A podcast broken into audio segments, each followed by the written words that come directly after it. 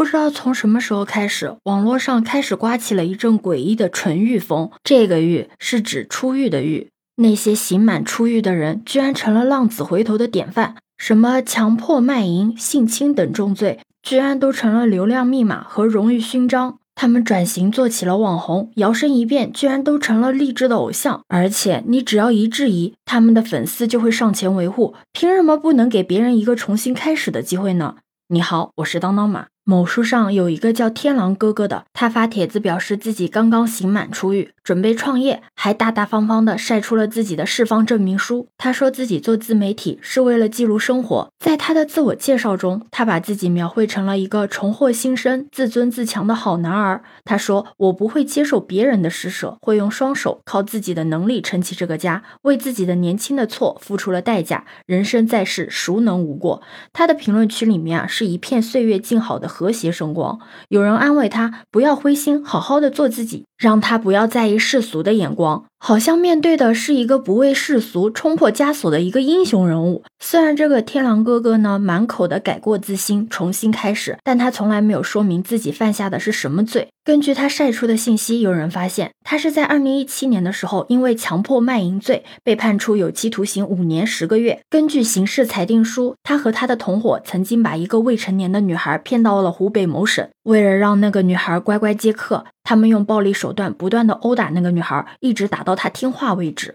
现在，在这个天狼哥哥的悔过心路历程里面，有对父母的亏欠，对自我的规划，就是没有对受害者的歉意。当然，现在他的账号已经被封了，但是这样的纯欲风流行并不是个个例。还记得前段时间被爆出来的那个强奸犯转型当网红卖卫生巾的事情吗？当事人名叫黄贵，网名叫寻亲男孩，今晚有没有哭？他最开始是以寻亲为噱头走红的。他发了一篇长文自述：一九九五年出生的他，从五岁开始就经历了被拐卖、转卖，在三四个收养家庭间流转的生活。养父母的打骂、同学的欺凌，让他早早的辍学，交上了一帮狐朋狗友，开始酗酒。打架，最终呢误入歧途，进入了社会大学接受再教育。这个社会大学呢，指的就是监狱。他的这篇文章让他收获了一大票的同情，也因此获得了十二万的粉丝。但你知道他是因为什么入狱的吗？他是因为持刀强奸而入狱的。而受害人呢，当时也不过十五岁而已。受害人多次反抗无果，最后还是遭到了侵犯。服刑完毕的黄贵重新回到社会的时候，发现他的养父已经去世了。他来到了深圳，拿到了一份主播的工作，做起了直播带货。他卖起了卫生巾、内衣、洗衣液、护肤品。其实他让我惊讶的不是他那个可疑的寻亲故事。不是他偏贵的商品定价，也不是他转头就用粉丝这里赚来的钱去夜店，而是在他强奸犯的身份坐实了之后，还有力挺他的人。有人安慰他说，坐过牢的都是有本事的人，仿佛他犯下的不是什么罪行，而是什么值得崇拜的义举。甚至还有人帮他讨伐不公平，说什么受害者也有责任，那个女孩应该感谢黄贵，被上了一课。你不觉得很荒诞吗？性犯罪就这样轻松的翻篇了，重启了人生，甚。甚至招摇过市，我真的很难想象那个受到侵害的女孩看到了这个轻松和过去告别、直播事业做得红红火火的黄贵，还有那些赞同复合的评论会怎么想。实际上，在互联网上确实还有不少转型做网红的刑满释放人员，因为这行门槛低，而且“服刑”两个字呢自带流量，刑满出狱的人始终是个饱受争议的群体。不可否认的是，在当下的社会，留案底几乎是他们人生路上一块难以移开的绊脚石。按照法律呢，有期徒刑是明码既定的刑罚。惩罚的是过去的所为，不是还没有发生的未来。而服刑完毕呢，似乎就是为过去已经画上了一个句号。但是在实际的生活中，罪犯的烙印始终都不会消退的。他们可能在就业、婚恋、租房等事项上受到歧视。我不是说要把所有的刑满出狱者都一棍子打死啊，也不是说把他们跟普通人严格区分，无差别的剥夺罪犯的一切权利。我是觉得罪行有轻有重，案件呢也是各不相同的。有勇者愤怒抽刃向更强者，亦有怯者愤怒却抽刃向更弱者。而性犯罪就属于重罪中极其特殊的一种，因为它的本质就是一种性别的剥削，是对女性的物化，也是伴随着一生的创伤。性罪犯受到宽容追捧，轻而易举的就一键重启人生，这无疑是对受害者的一场集体凌辱。你可能会问，都是服过刑的，为什么要对性犯罪区别对待？你知道吗？性犯罪是个再犯概率很高的犯罪类别，为了降低性犯罪的再犯率，有的国家已经实行了额外的监控手。手段，比如说韩国就从二零零八年开始要求刑满释放的强奸犯呢佩戴电子镣铐，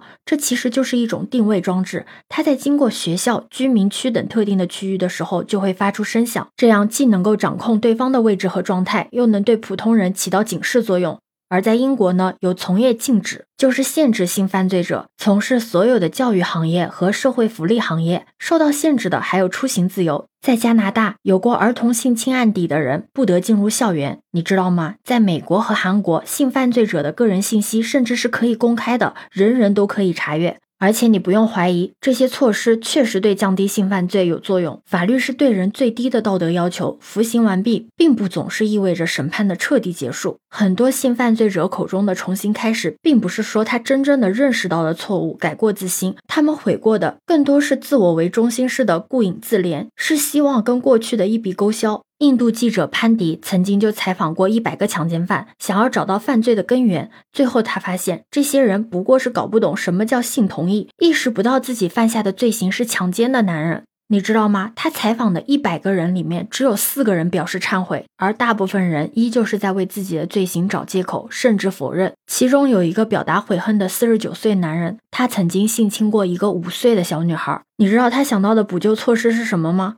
他说：“很抱歉，毁了那个女孩的生活。她现在不是个处女，就没有人愿意娶她了。但是他会接受她。等她出狱之后，他就会娶那个女孩。而在国内的一些社交平台上面，也能看到一些强奸犯后来怎么样了的分享。大部分的人都是出狱之后娶妻生子，工作养家，过上了正常的生活。那你知道受害者后来怎么样了吗？受害者搬家、改名、挣扎，努力的尝试去摆脱过去的阴影。”如果我们对性犯罪者宽容、宽恕，难道不是另一种纵容吗？当性不再是一种尊重，而是剥削、利用，是金钱可以补偿的错误的时候，是能够利用时间轻易一笔勾销的过失的时候，那么我们对于安全感丧失的恐惧，那些被损害、抹去的女性性命，又该何处安放呢？对此，你有什么看法呢？可以把你的想法留在评论区哦。